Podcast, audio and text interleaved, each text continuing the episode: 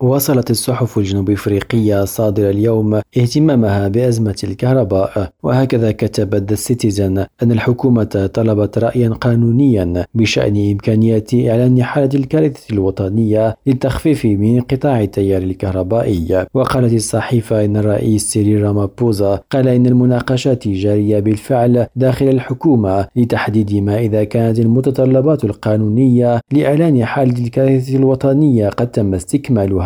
من جانبها أكدت اي سي نيوز أن وكالة الإحصاء الحكومية Stats SA كشفت أن توليد الكهرباء في البلاد انخفض بنحو 8.3%